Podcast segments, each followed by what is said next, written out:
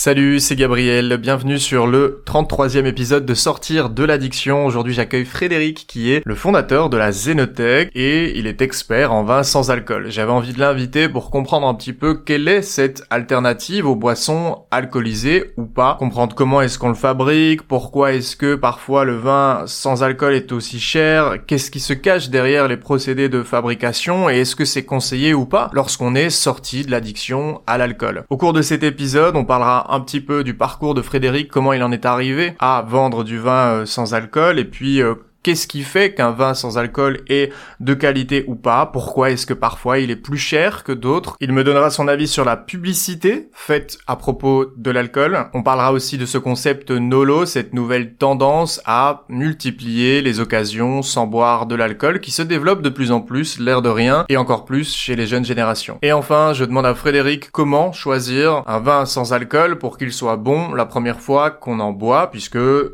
vin avec alcool et sans alcool, ça se ressemble, mais ce n'est pas pareil puisque la dimension alcoolisée n'y est pas. Donc comment est-ce qu'on peut choisir pour la première fois un bon vin sans alcool, non seulement sans se ruiner, mais en plus de ça en observant des indicateurs qui vont permettre d'obtenir la meilleure qualité possible. Sans plus aucune transition, je te laisse en compagnie de ma conversation avec Frédéric et je te souhaite une super bonne écoute sur sortir de l'addiction. Impeccable. Bon bah salut Frédéric, bonjour, ravi de t'accueillir. On vient de passer euh, quelques minutes à essayer de de, de trouver euh, le meilleur setup pour le son et on est enfin dans l'épisode. Je suis content d'être là avec toi. Bonjour Gabriel, merci de ton invitation et j'espère qu'en effet le son est correct pour tout le monde. Aujourd'hui, je t'accueille, c'est euh, Eva euh, qui m'a euh, transmis ton contact parce que je l'ai reçu ici sur le podcast il y a deux ou trois semaines et on a parlé donc Eva c'est la fille qui travaille dans le domaine dans le domaine du vin et avec qui on a parlé de bah, de son rapport à l'alcool, de sa diminution sa diminution de sa consommation, etc. Et puis aussi de la publicité euh, sur euh, sur les sujets euh, de, de l'alcool, du, terroir, de l'aspect patrimoine du vin, etc. Des sujets dont on va parler aussi un petit peu avec toi aujourd'hui. Euh, et à la fin, moi, je lui parlais du vin sans alcool, et elle me dit, écoute, euh, moi, je suis pas experte en vin sans alcool, je connais, mais vite fait, moi, c'est le vin avec alcool que je maîtrise. Mais par contre, euh, je te conseille de discuter avec Frédéric, qui est euh, fondateur de la Zénothèque. Et donc, du coup, euh, je te propose de, bah, de te présenter, de m'expliquer ce que c'est la Zénothèque, et puis après, on déroulera. Volontiers. Donc mon nom est Frédéric, je suis français mais j'habite en Allemagne, j'ai 45 ans et j'ai monté une boîte il y a un peu plus de deux ans qui s'appelle donc Zenotech, euh, qui est spécialisée dans le vin sans alcool, officiellement le vin désalcoolisé.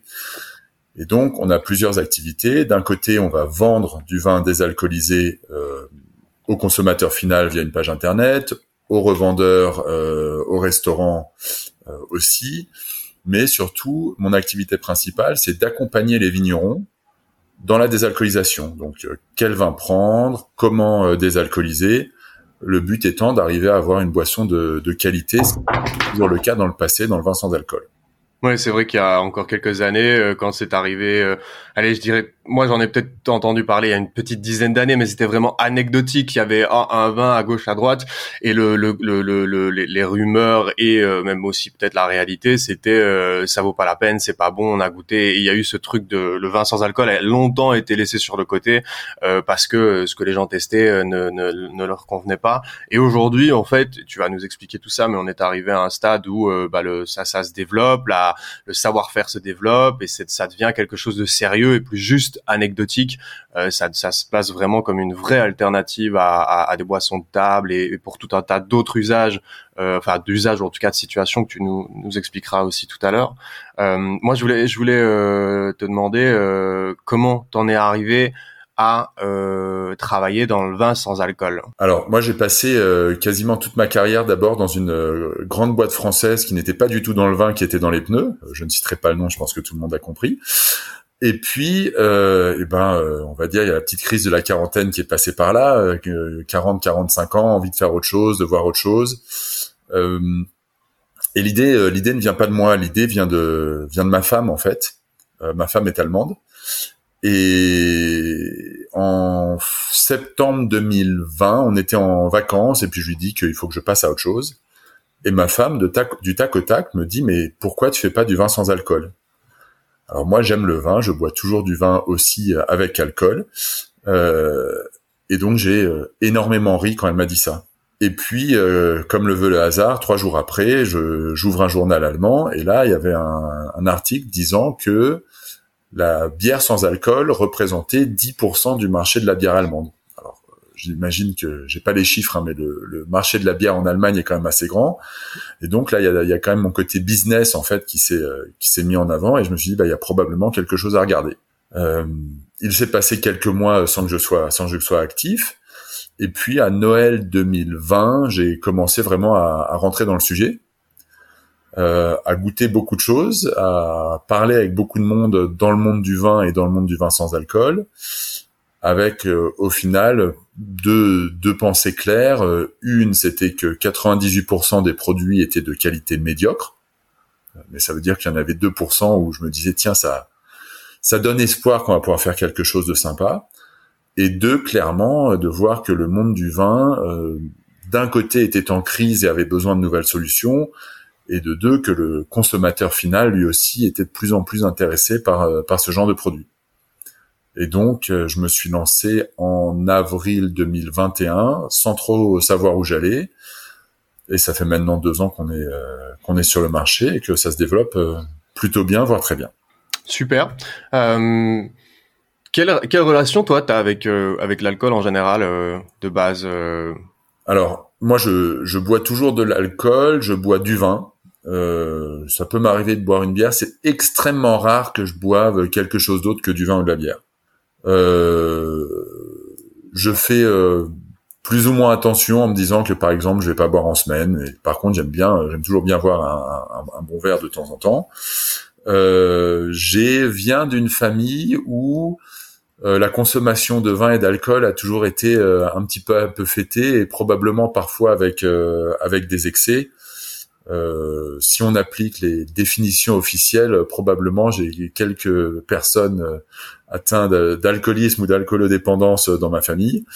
Euh, on va dire qui heureusement sans sans gros effets néfastes. D'accord. Mais clairement, il y a quelque chose. On a on a une attirance pour le produit, on va dire. Ok.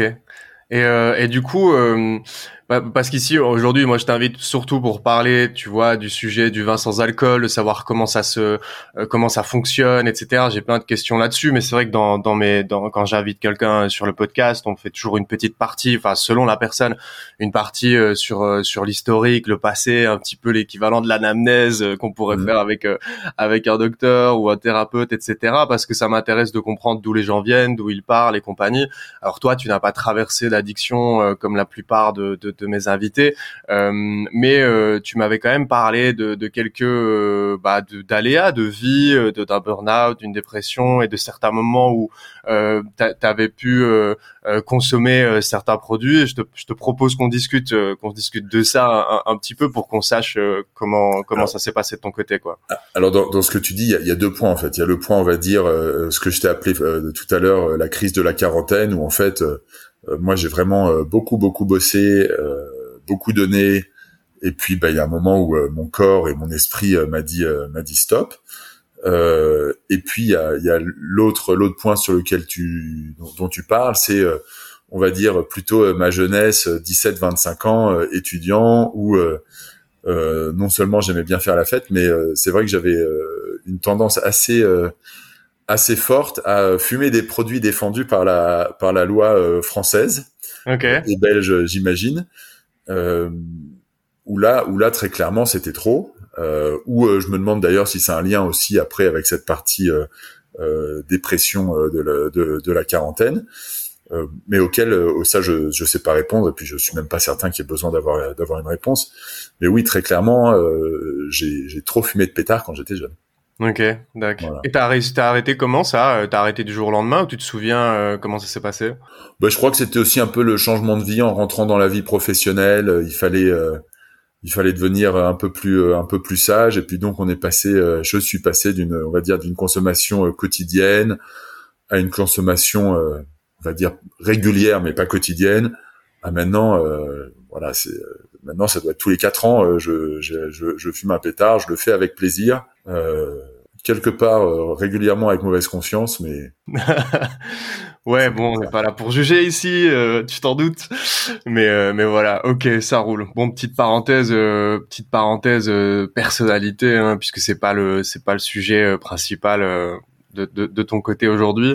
Euh, donc tu te lances euh, avec quand même un intérêt business ou en tout cas vouloir valider que euh, il y a quelque chose à faire parce que derrière il faut en vivre et que voilà. Euh, j'imagine que ton objectif n'était pas en rentrant là-dessus de, de devenir milliardaire en, en, six mois, mais tu valides quand même le, le potentiel et la crédibilité économique de l'activité. Puis ça commence.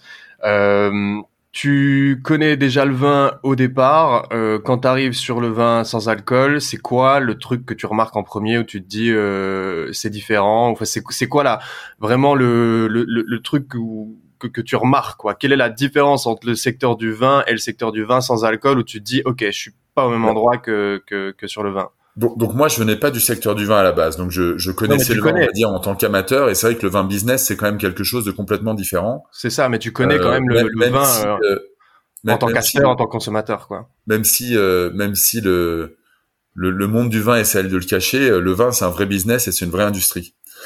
moi, moi, ce dont je me suis rendu compte quand je me suis lancé dans le vin sans alcool, c'est qu'en fait, les seules personnes qui avaient, euh, qui étaient intéressées ou plutôt qui avaient accès à ce sujet du, vin sans alcool, c'était euh, la grande industrie du vin.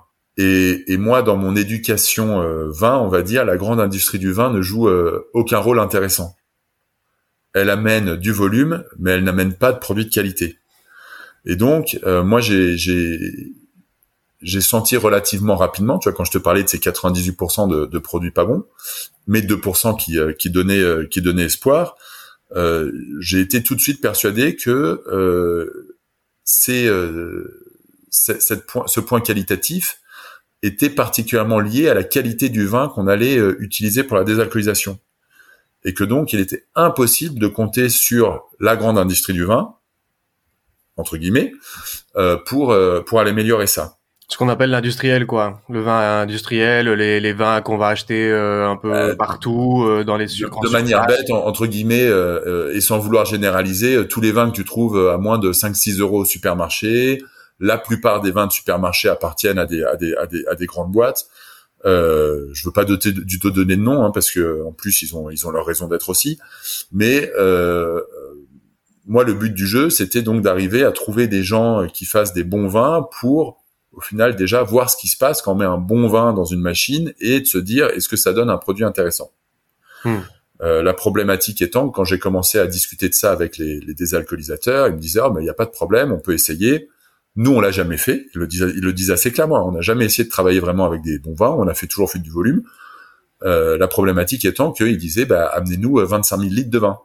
Et donc, quand tu vas aller voir un vigneron à taille humaine et que tu lui dis, bah, amène-moi 25 000 litres de vin, on va le désalcooliser, on va voir ce qui se passe, et puis ça va faire 30 000 bouteilles, bah, pour lui, c'est euh, non seulement un gros investissement, mais un gros risque aussi. Ah ouais. Voilà. Et donc, ça, ça a été euh, un des gros points de travail pour moi ces, ces deux dernières années, de se dire, mais comment je fais bah, pour pouvoir donner euh, un des, des solutions de test aux, aux, vignerons, pour qu'ils puissent savoir, mais en fait, quand on désalcoolise mon vin, qu'est-ce qui va se passer? Sans passer 25 000 euh, litres. Sans passer 25 000 litres, parce que ça fait un peu d'argent. Euh, et puis qu'il ait après confiance à dire, bah écoute, euh, ouais d'accord, ça marche. Est-ce que je peux faire 2000, 3000, 4000, 5000 bouteilles? Ce qui est quelque chose que, on va dire, quasiment tout vigneron va pouvoir faire et vendre à un moment sans prendre de gros risques. Mais il y avait vraiment, il y avait vraiment cet aspect-là, comment arriver à faire à ce que l'offre se développe qualitativement et donc il fallait absolument enlever du risque pour le vigneron. Et toi, ton job, ça a été quoi? Parce que toi, tu vois, derrière, tu es, euh, dans l'aspect euh, commercial, dans la revente, dans la vente de, de ces produits-là. Mm. Euh, tu vois, parce que tu as quand même aussi un rôle euh, à la, à la source, je vais dire, d'éducation du marché. De, euh, t'es pas juste un, un simple désolé pour les autres, mais un simple revendeur ou un simple commerçant, comment on appelle ça, un représentant en vin, mmh. euh, tu vas aussi euh, éduquer, communiquer, un aspect réseau, un aspect euh, humain, terroir derrière le derrière le job, quoi. alors moi, je, je ne suis ni sommelier ni œnologue. Ouais. ce qui est probablement un, un, problème, mais ce qui est parfois aussi une chance.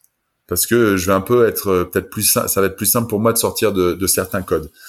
Euh, ce qui est certain, c'est que quand je vais voir un vigneron, il se rend compte que j'aime le vin. Et que donc, euh, si je vais le voir, c'est que je pense vraiment qu'il y a un intérêt aussi, un intérêt qualitatif. Les, les vignerons avec lesquels je travaille, la seule chose qui les convainc, c'est quand je leur mets une bouteille sur la table et qu'ils se disent, bah tiens, euh, c'est pas mal. Hmm. Et donc en fait, d'un point de vue euh, d'un point de vue développement, bah, j'ai commencé à aller les voir avec ces 2% de vin euh, qui étaient pas mal du début. Et puis à chaque fois que j'avais un nouveau produit où la qualité montait, bah, je suis allé voir d'autres gens avec cette, cette qualité-là. Et puis j'ai j'ai commencé à, à, des faire, à faire fonctionner ce système. Euh, donc moi aujourd'hui, euh, j'ai quand même fait euh, maintenant on va dire plusieurs centaines de dégustations avec des vins avec alcool qu'on va désalcooliser après, certains qui ont marché, certains qui n'ont pas marché, avec les phases de test, etc. Et, et donc maintenant, j'ai euh, une expérience et les, les, vignerons sont heureux de parler avec moi, que je puisse leur dire, bah ça pour moi, ça va pas marcher parce que c'est comme ci ou c'est comme ça, ou ça ça va marcher parce que c'est comme ci ou c'est comme ça. Euh, de temps en temps, c'est certain que j'utilise pas les mots euh, les mots officiels euh, du, du, monde du vin, mais comme on n'est pas beaucoup et que très honnêtement, il n'y a pas beaucoup de gens qui ont été capables d'amener la même qualité de produit, au final, c'est pas c'est pas un gros problème. Euh, et donc, euh, donc ça fonctionne, ça fonctionne bien. Mais en effet, il y a, y a une grosse partie euh, éducative, on va dire. moi, j'ai beaucoup de plaisir aussi. Là, la semaine dernière, j'étais dans une dans une école du vin en Alsace où j'ai fait deux sessions de plus d'une heure avec leurs étudiants pour leur parler du vin sans alcool, pour leur faire goûter, etc. Et et pour moi, c'est pas quelque chose qui va m'amener du business, mais je pense que c'est très important que ces gens-là voient ce qu'on est capable de faire parce que c'est eux qui vont faire le vin de demain. Euh, et donc, euh, il faut que, il faut que ces personnes comprennent qu'il y a quelque chose à faire en termes de business, qu'il y a quelque chose à faire en termes qualitatifs. Euh, et puis moi, j'ai un dernier point qui est, qui est vraiment euh, important pour moi, qui est, je suis strictement, je suis intimement persuadé, pardon, que la qualité du vin sera liée au final au travail qu'on va faire non seulement en cave, mais aussi en vigne. Et donc là, moi, les clients avec qui je travaille là depuis deux ans, on va être à la deuxième ou à la troisième récolte. Et ben maintenant, ils ne réfléchissent pas seulement à quel vin on va prendre pour le désalcooliser, mais ils réfléchissent à quel vin on va faire pour le désalcooliser. Et donc avec ça, on améliore chaque jour la, la qualité. Hmm, trop bien. Et euh, il y a des différences de prix hein, entre les vins euh, sans alcool et les vins avec alcool euh, qu'on peut deviner quand on comprend un petit peu le process en amont. Mais est-ce que tu peux nous en dire quelques mots là-dessus? Alors tu as, plusieurs choses. Tu as déjà les différences de prix entre les vins et entre guillemets dans un vin avec alcool, tu peux avoir un vin à 1,50€ et un vin à 500 euros. Alors en sans alcool, je connais pas des vins à 500 euros, mais je connais des vins à 2 euros et je connais des vins à 35 euros. Donc tu as, ce premier point-là, et ça, ça dépend euh, fortement justement de d'avec qui tu travailles et des vins que, que tu travailles.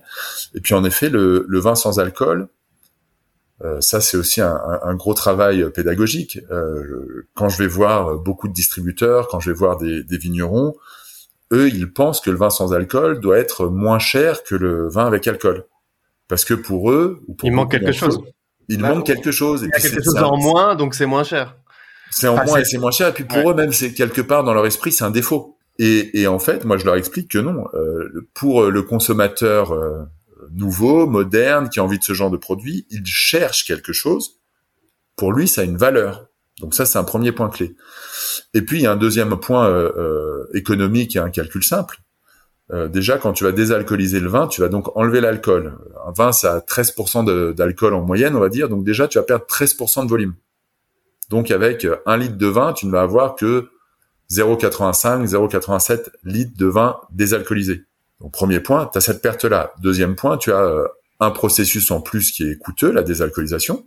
Et donc au final, forcément, un vin sans alcool de qualité doit être plutôt plus cher que son pendant en vin avec alcool. Euh, Aujourd'hui, moi sur ma sur ma boutique en ligne, je ne vends des vins qui sont que au-dessus, qu'à partir de 9 9 euros et plus. Euh, c'est considéré comme premium dans le monde du vin. Ah ouais, c'est déjà premium 9 euros? Oui, le monde du vin, le monde du vin premium en gros à 9-10 euros, il commence à. Ah ouais, mais ouais, mais en France, euh, vous avez des moins d'axis que chez nous. Hein. Parce qu'un vin, à... tu peux encore trouver des vins euh, pas top top à 8-9 euros chez nous, mais c'est des vins qui sont peut-être à 6-7 chez vous, quoi. C'est possible. Ouais, parce qu'il y a, il y a ouais, il y a, il y a, il y a, on a plus de taxes sur le vin spécifiquement et sur les alcools en général Ouais. euh, chez nous en, en, en Belgique.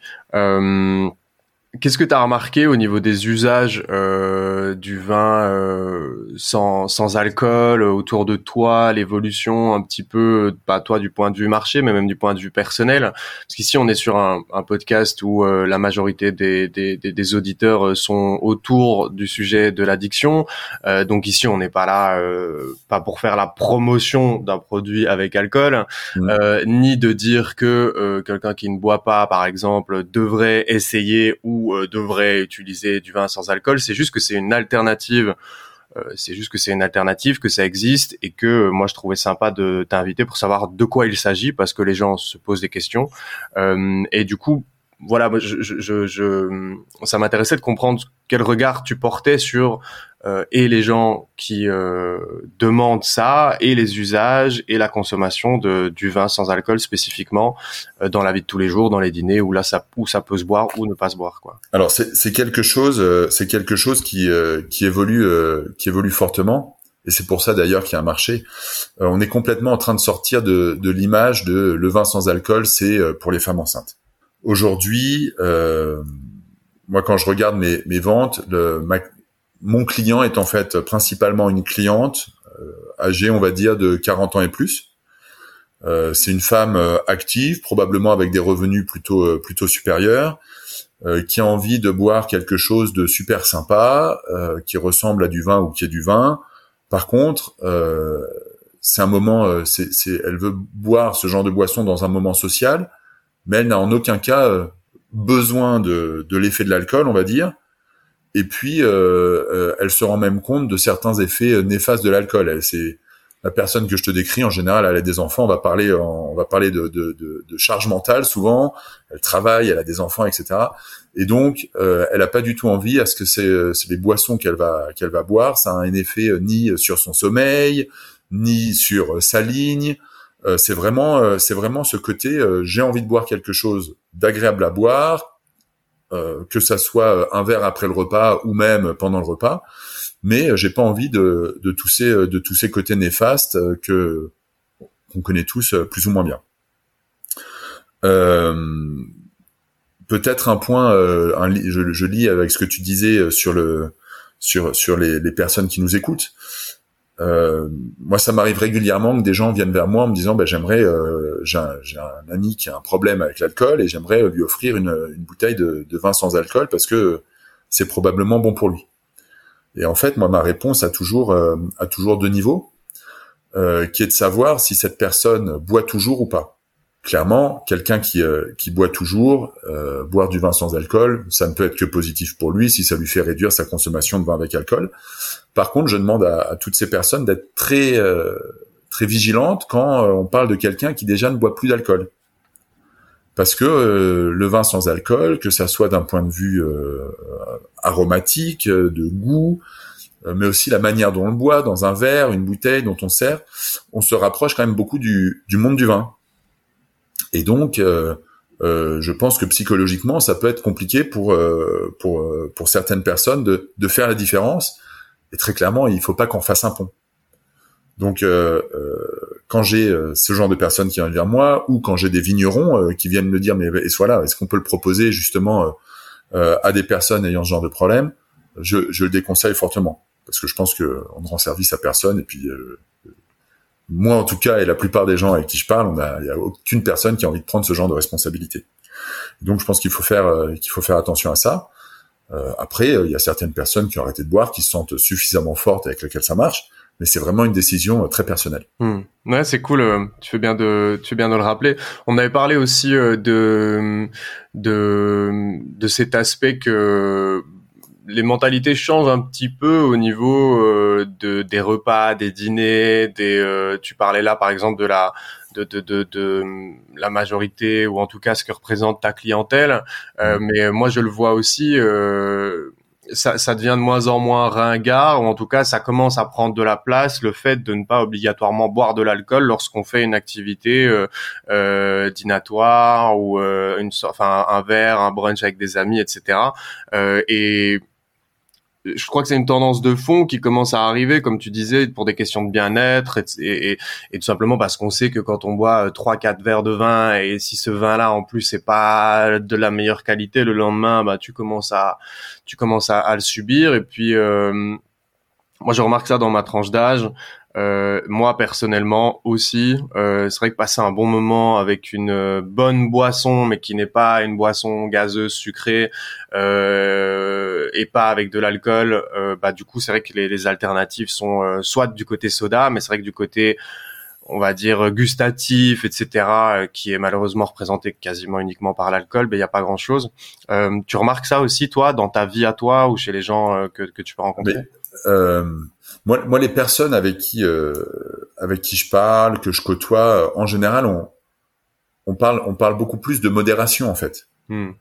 Euh, moi, par exemple, donc je bois toujours du vin avec alcool. Quand je fais un dîner avec des amis chez moi, je suis je suis heureux de boire une, une bouteille de vin aussi. Mais en fait, en général, je vais lancer je vais lancer l'apéritif. Il y aura une ou deux bouteilles de vin sans alcool. Et puis après à table, bah, chacun pourra boire avec ou sans alcool comme il veut. Et, et on se rend compte que de plus en plus, et eh ben ça, ça va, ça va dans cette direction d'aller d'aller vers, le sans alcool. Euh, je pense qu'il y a le côté, on va dire, ce qu'on vient de dire, le côté santé où on connaît tous ce, ce, ce point-là. Il y a aussi un côté, on va dire, euh, du, du qui vient du législateur. Hein. On est, euh, on est très clairement avec la conduite, etc. Et c'est très bien. Et donc on est tous de plus en plus sensibles à ce, à ce genre de sujet ce que je dis moi aux gens avec qui je travaille, particulièrement les vignerons, c'est euh, ils peuvent être d'accord ou pas, ils peuvent aimer ou pas, mais euh, mais clairement euh, clairement c'est la direction dans laquelle va le monde. Ouais. Et, et c'est probablement très bien comme ça. Et donc et donc moi quelque part mon rôle c'est d'arriver à faire le pont entre cette tradition et cette modernité.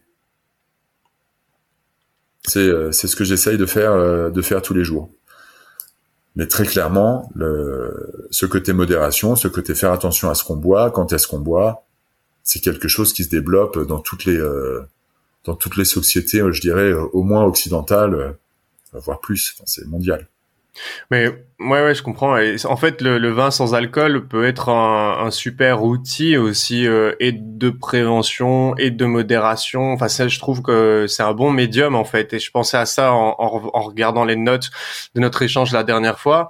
Je sais pas si tu le fais, mais je me dis qu'une boîte comme la tienne, elle pourrait, euh, si elle le voulait, si toi tu le voulais, mais endosser un peu ce rôle euh, de peut-être de prévention et de communication. Tu vois, dans cette dans cet euh, axe-là. Alors peut-être pas de la prévention euh, chez les jeunes ou sur la route, etc., mais plutôt euh, de conscientisation, pas avec un angle trop paternaliste, mais de voilà les solutions qui existent. Vous avez le choix de boire avec, sans alcool ou autre chose si vous le voulez. Le vin sans alcool n'est pas non plus une obligation en opposition au vin. je sais pas si ça c'est quelque chose que tu fais, mais en tout cas dans ce, tu vois, dans cette dans cet univers des entreprises, moi je viens du secteur de de, l'écologie avant, aujourd'hui sur, sur la santé mentale. Donc on est sur des domaines où il y a des causes et où souvent il y a un business model avec une activité, un produit et un service et une cause associée et le produit et le service répondent à la cause et vice versa. Et du coup, euh, je sais pas si ça c'est déjà dans ton modèle, mais en tout cas c'est quelque chose qui me paraît, euh, tu vois, être une évidence ou en tout cas c'est quelque chose qui coule de source pour ce que ce que tu fais. Alors je vais, je vais te répondre sur plusieurs niveaux. Déjà niveau. Déjà on vient de créer là euh, avec quelques collègues un, un collectif du, du vin sans alcool du vin Nolo en France. Mhm, ouais. Euh, alors ne cherchez pas la page internet, elle est même pas créée, ça a été euh, ça a été fondé là il y a quatre jours. Et le Nolo, tu peux vite fait euh, dire, je sais ce que c'est, mais pour expliquer. Pardon, Nolo donc no sans alcool et l'eau réduit en alcool. Hmm. Donc quand on parle du, du vin en eau en, en l'eau, on parlera d'un vin en dessous de 8,5%. Yes. merci. Euh, de, me, de me le rappeler parce que pour moi c'est vrai que c'est logique mais je comprends que que ça soit pas logique pour tout le monde. Donc on vient de créer ce collectif. Euh, encore une fois ne cherchez pas la page internet, elle vient d'être lancée, elle n'est même pas lancée parce qu'on a lancé ça il y a il y a quatre jours.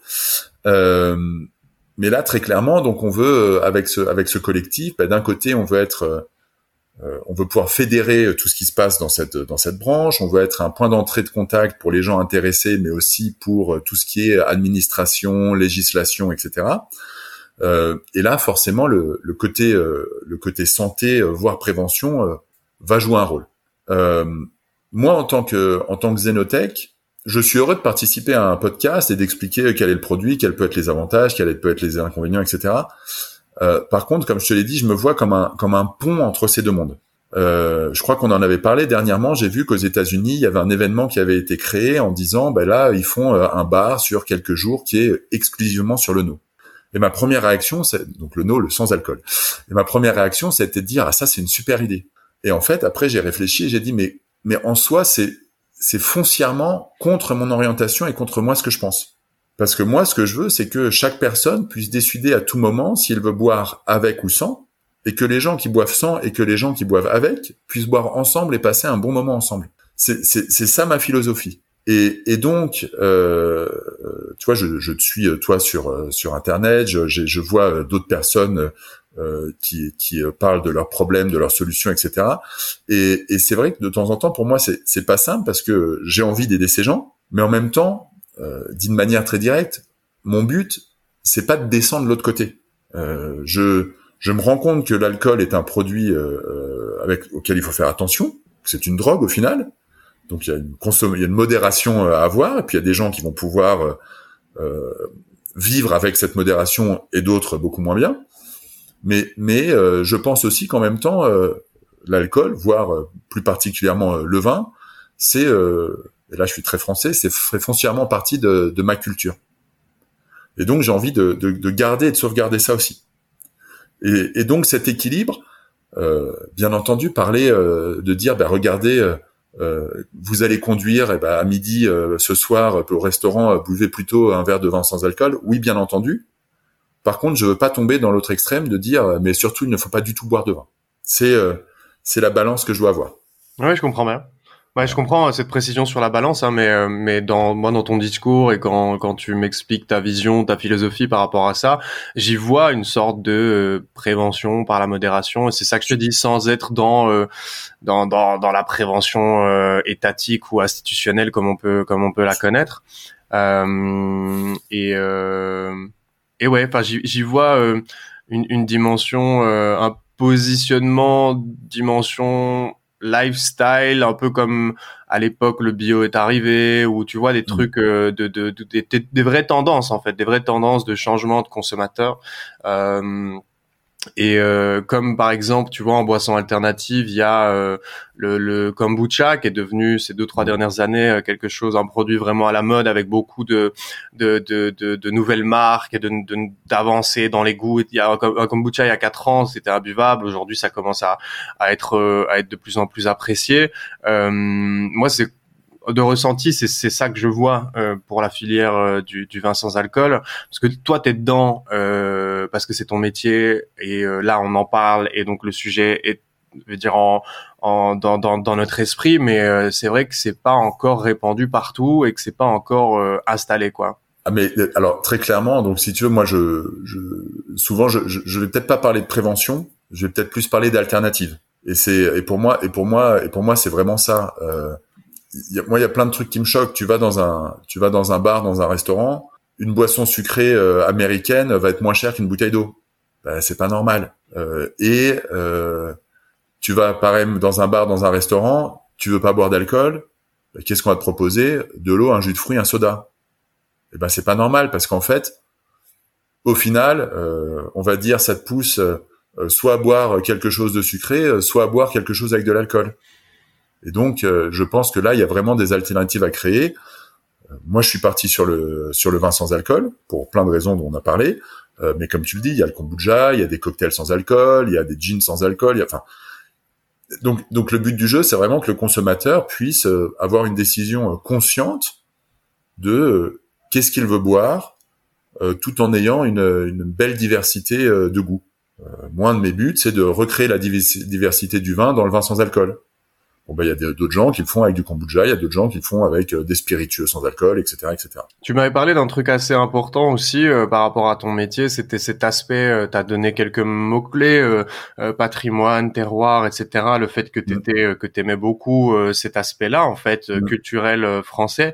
Et tu avais insisté la dernière fois en me disant cette phrase. Tu me disais, nous aussi on aime le vin, en fait du vin sans alcool, mais nous aussi on aime le vin parce que. Et là tu avais commencé à me parler, à m'expliquer qu'il y avait vraiment plusieurs choses sur lesquelles tu pouvais reconnaître un vin et qu'avant, par exemple, le cépage c'était compliqué à, à, à, découvrir. Aujourd'hui, on a ça avance. Est-ce que tu peux me réexpliquer un peu ces, ces, ces, trucs sur le cépage, le terroir, le savoir-faire, la région, etc. Ouais, ça c'est donc donc le parce que moi aussi ou parce que nous aussi on aime le vin, c'est vraiment quelque chose qui est quand moi j'ai réfléchi au, sujet du sans alcool, c'était pour moi c'était une évidence. Le but du jeu, c'est pas de faire euh, une boisson qui a la couleur du vin, mais qui ressemble à quelque chose de complètement différent. Et en fait, bah, quand on aime euh, quand on aime le vin, on réfléchit en effet. Euh, il y a, toujours cette notion de terroir. Alors le terroir, c'est difficile à, expliquer, mais c'est une mélange, on va dire, de ce que donne le raisin, le sol, l'air, etc.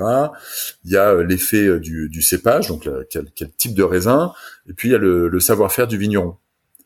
Et moi, ça, pour moi, c'est un peu, c'est un peu mon triangle magique. Et aujourd'hui, euh, après deux ans, euh, je dis que sur euh, au moins deux points sur trois, on a bien avancé. Aujourd'hui, si si je fais déguster en parallèle un vin le vin d'un vigneron X et le même vin désalcoolisé, ben, en général, on va se rendre compte qu'il y a des marqueurs, des repères euh, très proches. Euh, je t'ai raconté que j'étais euh, en Alsace il y a pas longtemps pour pour faire une dégustation avec dans cette école. J'ai fait déguster à l'aveugle cinq des professeurs de cette école. Ils étaient, ils savaient que c'était du sans alcool, mais ils ont tous reconnu quel cépage c'était derrière. Et donc, donc pour moi là, on est sur des marqueurs, sur des marqueurs, sur des marqueurs proches. Le marqueur terroir, très honnêtement, aujourd'hui, c'est compliqué parce que c'est tellement euh, quelque chose de, on va dire, de filigrane dans un vin que c'est pas facile à, à, retrouver dans un vin sans alcool. Euh, mais, mais on avance bien. Mais c'est avec ça, euh, c'est avec ce mode de pensée et c'est l'inverse, on va dire, de la grosse industrie du vin. C'est avec ce mode de pensée qu'on va arriver à, à progresser. il y a vraiment cet aspect, cet aspect finesse, construction, réflexion euh, euh, de toute la chaîne et, et de, de, de, du produit final, quoi. Aussi, euh, l'objectif à terme, ça serait d'arriver à des choses aussi précises qu'avec le vin avec alcool, quoi. Ou en tout cas, s'en rapprocher. Dans, dans, alors, dans la précision en fait du produit, maintenant, je trouve qu'on y arrive très bien. Par contre, ce qu'il faut, le, le point où il faut être clair aussi, c'est que on va avoir le goût et l'aromatique du vin, mais il manque quand même 13% euh, d'un truc qui s'appelle l'alcool, et, que donc c'est vrai que dans la manière dont on le déguste, ça va pas avoir, euh, ça va pas être 100% la même chose. Forcément. Ça reste, ça reste. J'aime bien faire moi la, je, je, vais faire cette comparaison là. En fait, on va pas boire non plus euh, quand on parle de vin, on va pas boire un vin blanc, un vin rosé, un vin rouge de la même manière. Et ben en fait, on va pas boire un vin blanc avec et sans alcool de la même manière. Mais euh, on retrouve des plaisirs extrêmement similaires, des arômes et des, des, goûts extrêmement similaires. Tu disais que le, le, le, le secteur euh, secteur slash business du vin était en crise, euh, ou en tout cas, euh, c'est c'est euh, tu m'avais dit la dernière fois qu'il allait droit dans le mur, mais je sais plus à quel moment tu avais dit cette phrase-là, mais en tout cas, on en avait parlé un peu avec Eva, mais tu avais l'air de, de, de, me dire que le, le, le business général du vin c'était un peu euh, un peu compliqué euh, et que toi, euh, bah, comme t'en parlais un peu juste avant, tu avais cette notion un peu de sauvegarder l'aspect culturel, patrimoine, etc. Est-ce que tu peux m'expliquer pourquoi le business du vin en fait serait aussi complexe et bancal et irait droit dans le mur selon toi? Alors en fait, le, le, business du vin est, est, quelque chose qui a été construit, on va dire justement sur cette culture et euh, qui est assez traditionnel. Et puis, euh, il faut dire donc justement avec ce, ce côté traditionnel, il y a eu un, un énorme succès. Et en fait, euh, ce qui se passe aujourd'hui, c'est que euh, d'un côté, le monde du vin a, a, construit des murs autour de soi. Euh, quand tu vas dans une boutique, euh, dans un magasin, tu vas avoir peut-être cinq sortes de bières, mais tu vas avoir 50 sortes de vins.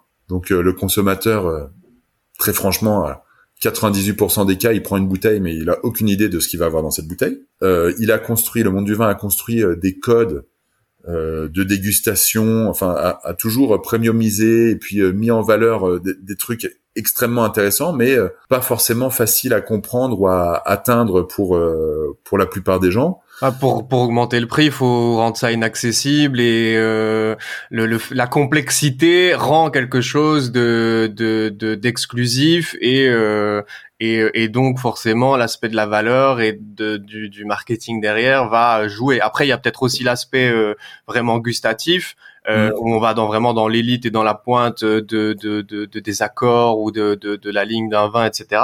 Mais mm. euh, mais ça, ça, ça participe aussi à, à cet aspect-là, quoi. Mais enfin voilà, en, en, faisant ça, en fait, ils ont créé un, un, un mode de un mode de consommation, on va dire assez premium, ce qui est ce qui est tout à fait compréhensible. Mais en fait, ils l'ont tellement premiumisé que euh, c'est extrêmement compliqué pour des gens euh, qui ont juste envie euh, de boire un verre de se sentir bien dans ce moment-là. Moi, je connais plein de gens qui au restaurant regardent regardent une carte de vin et se disent mais bah, au final, je vais prendre une bière parce que je sais pas quoi choisir. Et donc, donc ça, c'est une problématique. Après, il y a une problématique. Bah, il y a une, donc il y a la déconsommation d'un côté, ou en tout cas des marchés qui ne, qui ne progressent plus. Euh, je vais prendre l'exemple de Bordeaux. Bordeaux envoie, euh, qui est quand même Bordeaux, qui est censé être la région euh, du vin. Et quand on pense au vin de Bordeaux, je pense que nous, on pense tous à des vins chers parce qu'on connaît le top. On a déjà entendu parler du top des vins de Bordeaux. Bordeaux envoie des vins à travers le monde à un euro la bouteille. Et donc, comment faire pour vivre avec ça? Il y a une étude l'année dernière qui montre que 47% de des, jeunes à 18 à 24 ans en Europe déclarent ne pas boire d'alcool. 39 en France, 49 en Allemagne. Et bah ils vont pas acheter du vin euh, ces prochaines années, ces gens-là, et, euh, et, et, probablement pas des vins chers en plus. Et donc, et donc euh, aujourd'hui, il y, y, a un vrai problème économique. En France, on parle beaucoup d'arrachage de cépages, de, de, de, pieds de vigne, particulièrement dans le Bordelais. donc réduire, mais toujours réduire la taille d'un business, c'est pas ça qui va faire que ça va devenir sain. Et donc, il faut absolument que le, le monde viticole propose des alternatives. J'ai écrit là, euh, il est sorti mardi un post sur LinkedIn, si on peut si on peut parler de ça euh, euh, sur le sujet. Où par contre, je dis très clairement, mais le vin sans alcool, ce n'est pas la solution avec un grand L. Ça fait une partie des solutions. Et, et, je crois que le point clé le, le, point clé de ce que j'écris, c'est de dire mais le vigneron français, le vigneron italien euh, typique, espagnol, euh, dans l'ensemble, on va dire c'est euh, un homme blanc de 45 ans. Il y a des femmes qui sont rentrées là-dedans, mais mais c'est quand même quelque chose d'assez d'assez peu divers, comme on va dire, comme on dit. Et, et il faut bien qu'on se rende compte tous que le client de demain, bah, c'est pas un homme blanc français de 45 ans. C'est pas lui, c'est pas vrai. Et donc il a pas les mêmes attentes, ni marketing ni produits que euh, ce que moi je peux l'avoir. Alors moi j'essaye de euh, proposer un produit euh, sans alcool. Est-ce que ça sera la solution pour tout le monde? Certainement pas, mais c'est une partie des solutions. Au final, il faut que le monde du vin s'ouvre à, à, la simplicité et à la diversité. Intéressant. Je me demandais euh, ce que tu penses de la promotion et de la publicité, mais cette fois-ci sur l'alcool? Je sais que tu, on en avait parlé un petit peu la dernière fois et que toi, tu avais vu les différences entre les pays, euh, entre la France et l'Allemagne, par exemple. Mais euh, je voulais savoir un peu ce que t'en, ce que t'en pensais sous l'axe bah, de, de, de, toute la pub qui peut être faite, euh, contrebalancée avec un manque de, de, prévention. Et là, je parle bien de l'alcool, hein, du sujet mmh. euh, de, de, de l'alcool. Euh, quel regard tu portes euh, là-dessus, toi, avec euh, bah, ton âge, ta consommation dont tu nous as parlé et et, et, le sujet qui t'anime d'un point de vue pro? Ah, C'est une question. moi, je trouve, je trouve ça une question super complexe. Mmh. Euh, je pense que dans tous les cas, il faut que ça soit régulé. C'est pas possible qu'on qu'on mette des publicités partout euh, sur euh, sur ce genre de produit. Euh, je pense qu'il y a beaucoup d'informations à faire aussi en amont dans les écoles, etc., etc., pour pour que les gens, les, les enfants comprennent comprennent ce genre de sujet. C'est aussi, en toute transparence, c'est aussi un sujet que j'ai avec des avec certaines personnes qui me disent, mais en fait, est-ce que est-ce que ce produit c'est quelque chose pour aller gagner des, des très jeunes consommateurs? Et pour moi, en aucun cas. On parle d'une boisson euh, sans alcool pour adultes. Euh, mais donc, donc euh, avoir des, un monde régulé de la publicité, moi ça me semble intéressant. Euh, ça l'est plus en France qu'en Allemagne, la Belgique, je je sais pas trop. Je pense que dans certains pays, on doit faire attention parce qu'il y a certaines personnes qui se mettent dans le, qui se positionnent en sans alcool pour au final euh, faire une pub de leur marque sans donner de nom. Euh, je regardais la Coupe du Monde de rugby. Peu, il y a, y a un cas. Non, mais c'est intéressant. Euh, enfin, sauf si toi tu veux pas citer le nom, mais je, mais mais cette campagne là était intéressante. En tout cas, le, le c'est une marque de bière, hein, si je me souviens bien. Euh, et euh, du coup, la publicité pour alcool est interdite dans les événements sportifs. Et là, euh, tu corrigeras si c'est si faux, mais imaginons une campagne dans un stade ou bien un sponsor pour pour mm. pour une équipe, par exemple de football. Mm. normalement la marque de bière, euh, elle, elle, elle, elle, était interdite de faire de la communication parce que c'est de l'alcool, et elle va faire de la public, enfin de la promotion avec le nom principal de la bière, euh, avec le sans alcool, quoi. Mais que t'es voilà. Euh, Carlsberg, Heineken ou Budweiser sans alcool, t'as quand même le nom de la marque en grand dans le stade et partout sur les campagnes, etc. Donc ça, c'est des dérives en effet, mais on connaît, on en avait parlé avec Eva, les ces boîtes-là, on ont rien à foutre, quoi, clairement. Et de toute façon, si elles ont des les amendes, elles ont, euh, elles ont largement de quoi les payer. Donc, euh, mais ça aussi, oui, c'est, un vrai, c'est un vrai problème. Alors pour pour le coup, c'était une marque japonaise et ça m'a étonné que justement cette marque japonaise japonaise fasse ça, mais c'est comme ça. Ok. mais à l'inverse, donc, tu sais, moi, je suis pas quelqu'un qui voit noir et blanc. En général, je vais voir noir ou blanc. Je vais voir noir et blanc. Je vais voir les deux côtés. Donc d'un côté, je me dis mais c'est pas possible qu'on fasse euh, indirectement de la pub pour cette marque qui fait de l'alcool. Et à l'inverse, tu parlais de, de prévention tout à l'heure. Moi, je parlais d'alternative. Si on ne présente pas cette alternative, bah il y a personne qui va savoir qu'elle existe. Ouais, bien sûr. Et donc et donc ça marche pas non plus. Donc donc le fil sur lequel on se déplace est quand même euh, extrêmement fin. Euh, ceci dit, euh, moi j'ai tendance à dire aujourd'hui, mais quelqu'un qui fait euh, qui fait euh, une marque avec de l'alcool et qui va utiliser exactement le même nom pour le faire du sans alcool et où en fait il y a très clairement un lien, je trouve ça limite. Euh, je suis heureux de pas être le législateur. Hmm. C'est compliqué. Oui, surtout que le législateur c'est pas vraiment lui qui fait les lois et que de toute façon euh, c'est un c'est un c'est un niveau de décision de politique et de lobby qui voilà, qui doit être, comme tu dis, complexe et euh, et dont on connaît un petit peu les rouages et mécanismes en, en regardant euh, des, des, des, trucs comme par exemple cache investigation, en écoutant certains certaines personnes, l'agroalimentaire, l'alcool, la santé, c'est quand même des endroits, euh, l'agriculture, enfin bref, tous les domaines importants, on va dire, de, de, de notre vie où les marchés, les plus gros marchés mondiaux euh, sont dirigés par des gens qui ont des intérêts et euh, là sans rentrer dans les détails et sans, sans je suis pas du tout complotiste non plus mais voilà il y a, y a, des évidences que c'est c'est c'est il y a des aspects des enjeux financiers euh, mais euh, sur la partie sur la partie plus terroir et la partie plus patrimoine etc donc les hors de l'industrie. Donc mm. toi, sûrement là où toi tu vas consommer le vin avec alcool que tu vas boire euh, quand, quand, quand, tu en bois. Et euh, les, les, les, vins qui sont fabriqués par des gens euh, qui font pas ça à, à l'échelle ou en tout cas pas, euh, pas, pas de manière industrielle. On avait discuté avec Eva euh, tu vois, je lançais des pistes un peu euh, en disant, mais tiens, est-ce que passer à une étiquette uniforme comme on l'a fait avec les clubs, ça pourrait être intéressant, etc. Et elle, elle me disait, mais en fait, euh, non, c'est pas possible, en tout cas pour cette partie-là, pour la partie des, des, gens avec qui elle, elle travaille, c'est-à-dire des petits, moyens producteurs, parce qu'en fait, euh, c'est déjà leur seul moyen d'attirer l'attention, de se démarquer euh, sur leur marché. Alors si on uniformisait les étiquettes, ils perdraient cet aspect-là. Je sais pas quel, quel regard tu portes là-dessus sur l'uniformisation éventuelle euh, de des flacons, des étiquettes, et je parle du vin, mais je parle aussi avec extension de l'alcool en général, pour éviter en fait d'attirer les cibles les plus problématiques qui sont les jeunes avec des couleurs flashy, etc. Parce qu'on sait que quand un quand un jeune commence l'alcool, plutôt il commence l'alcool, plus il a de risques euh, d'en consommer au long de sa vie et mmh. s'il adhère à une marque, plutôt on le chope, bah plus il va dépenser au cours de sa vie à la marque. On appelle ça la lifetime value, c'est-à-dire l'argent que la personne va dépenser sur un produit précis au cours de sa vie.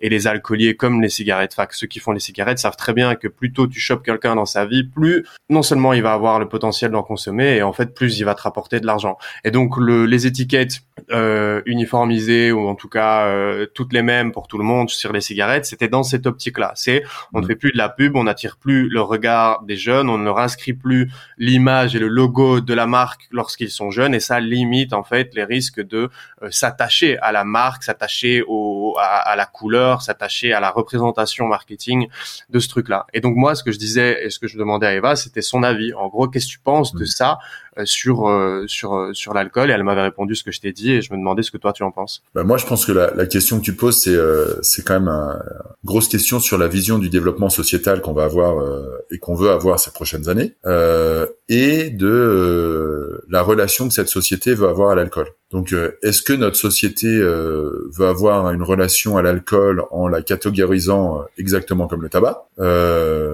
ou d'un côté, ou de l'autre côté, est-ce que au contraire, on le laisse complètement libre et on fait comme s'il n'y avait aucun problème avec l'alcool? Ben Moi, je suis, je reviens sur mon homme blanc français de 45 ans qui aime qui aime le vin. Et donc moi je te dis, bah moi j'ai envie qu'on se qu'on se positionne entre les deux.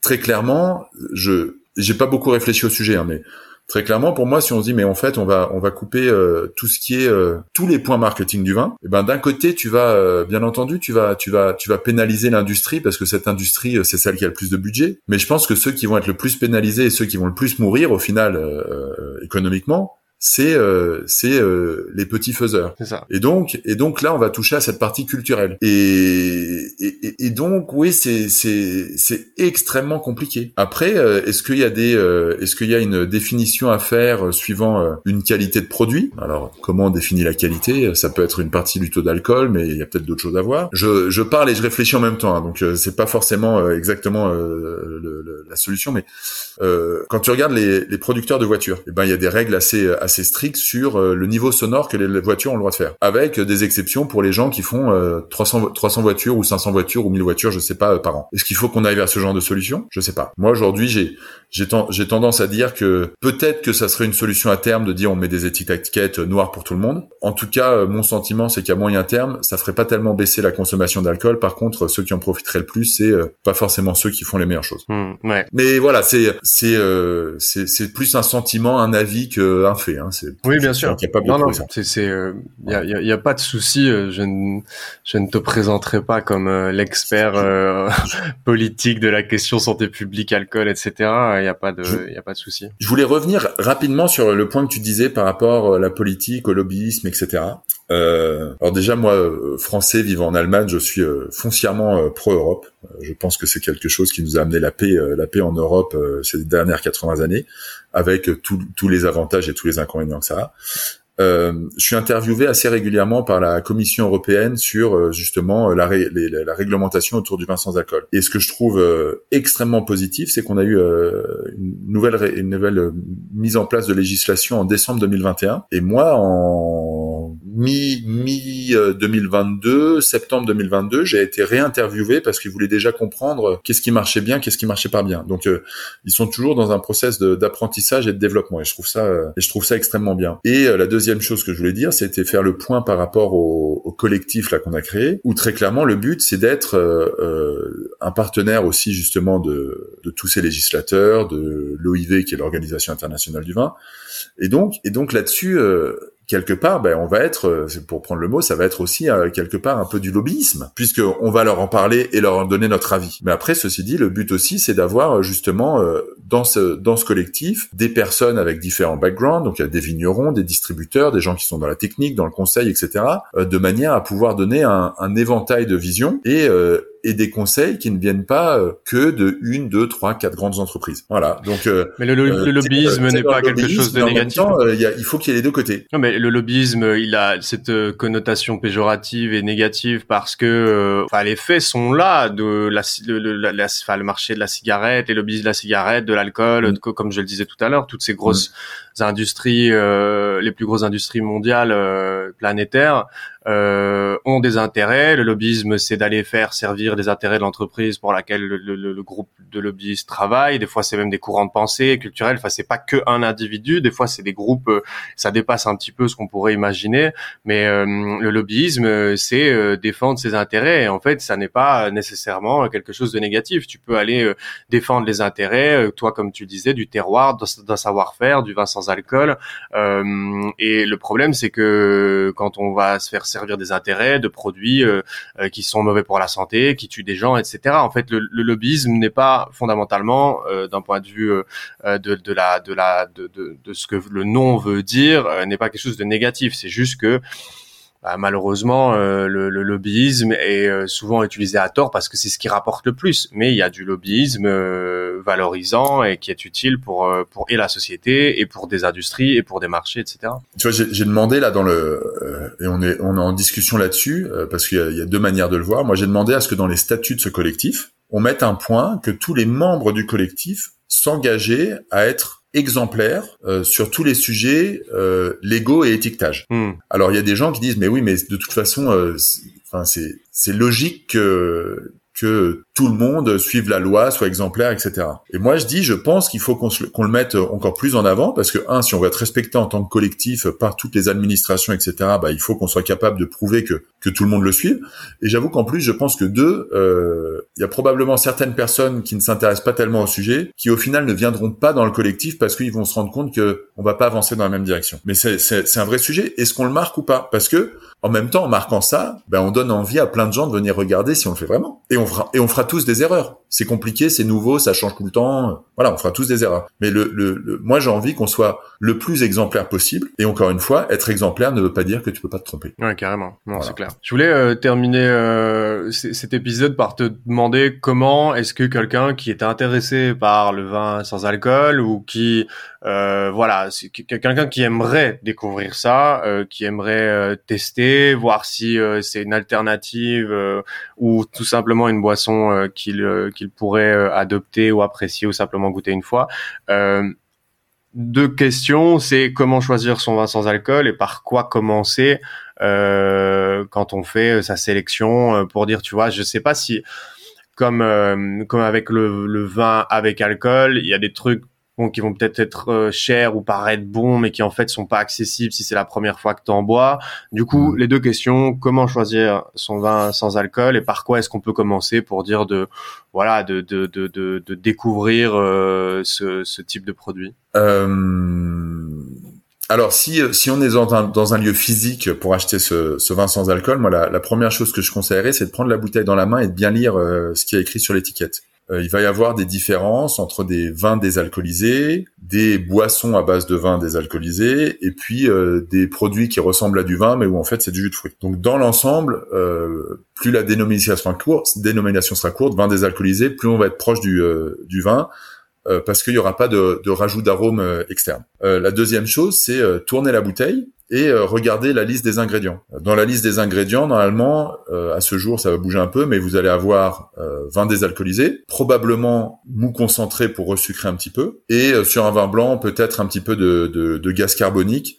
Et en France, il y aura souvent écrit E242. Mais en fait, en soi, il faut pas qu'il y ait plus de ces quatre points. S'il y a plus de ces quatre points, en général, c'est que ça va pas être, c'est que ça va, c'est que ça va être avoir été retravaillé. et puis troisième point, regardez le, le taux de sucre. Euh, donc il y a, le taux de sucre euh, qui va avoir euh, non seulement un impact sur le goût, mais aussi souvent c'est un impact sur la qualité. et donc donc essayer de partir sur des produits qui ont relativement peu de sucre, relativement peu de sucre, je dirais, c'est plutôt en dessous de en dessous de 3,5 grammes par 100 millilitres. Alors ça, ça reste une orientation. Hein. J'ai fait un vin sucré avec un avec un vigneron, on à 60 grammes, mais on l'a fait volontairement.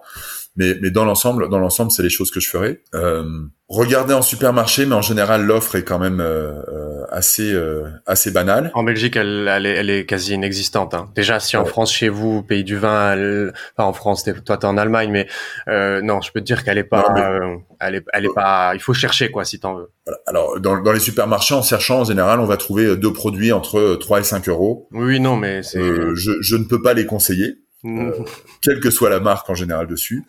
Donc allez voir un, un spécialiste, euh, sachant que quand je parle de spécialiste, on va, je vais parler, euh, il y a de plus en plus. Alors à Paris par exemple, je suis sûr qu'il y en a en Belgique, mais j'en connais pas.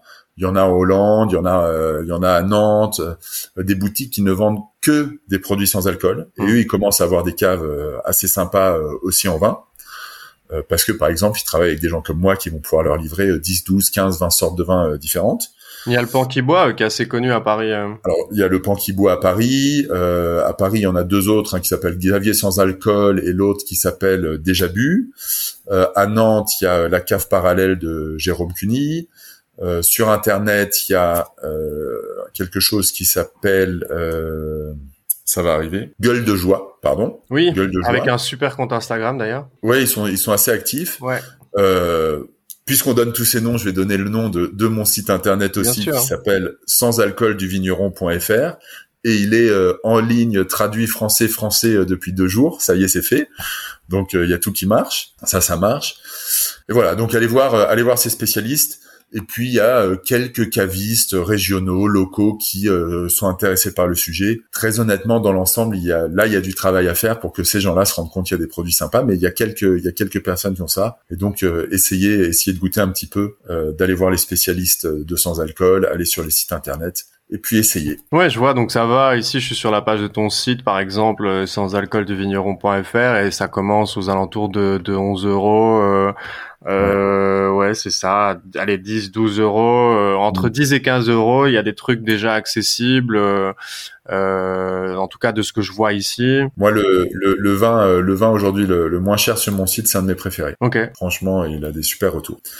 Voilà. Mais ouais, ouais, il y a des, il y a des trucs. Par contre, voilà, je refais le lien avec ce que, ce qu'on se disait tout à l'heure et un autre post que j'ai écrit sur LinkedIn que j'avais appelé "Pourquoi le vin désalcoolisé pas cher, c'est dégueu?" Ben, parce que il faut prendre du bon vin et parce qu'il y a du travail à faire en plus. Ok. Bah écoute, super. Je suis content d'avoir euh, parlé de ce sujet-là euh, avec toi parce que ça m'intéressait et ça rentrait euh, même si c'est ça apporte un peu de légèreté aussi si tu veux à, à, la ligne éditoriale du podcast où chaque semaine moi je suis avec des gens qui ont traversé l'addiction etc et c'est super intéressant super riche pour moi.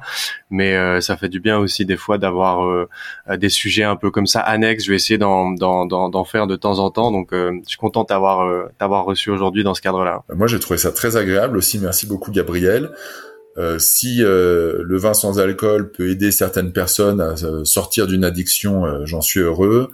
Euh, je reste sur ma sur ma ligne à dire euh, ceux qui en sont déjà sortis, faites attention et réfléchissez bien à, ce que vous faites. Le but d'aujourd'hui, euh, c'est pas de, de, vendre du vin à tous les gens qui sont là, mais c'est de faire connaître un produit et qu'il puisse y avoir une réflexion primaire de chaque personne sur le sujet. Exactement. Et je t'en remercie. Merci beaucoup. À la prochaine, Frédéric. Avec grand plaisir, Gabriel. C'était super sympa. Merci beaucoup. Merci d'avoir écouté cet épisode de Sortir de l'addiction. Pour rappel, le podcast est disponible sur Instagram à Sortir de l'addiction et pour soutenir mon travail, la meilleure chose que tu puisses faire à l'heure actuelle, c'est de t'abonner à ta plateforme d'écoute préférée ou laisser un avis 5 étoiles. Comme d'habitude, je te souhaite une très bonne journée, très bonne soirée, bon week-end ou bonne semaine en fonction du moment où tu écouteras cet épisode et je te dis à la semaine prochaine pour un 34e épisode de Sortir de l'addiction.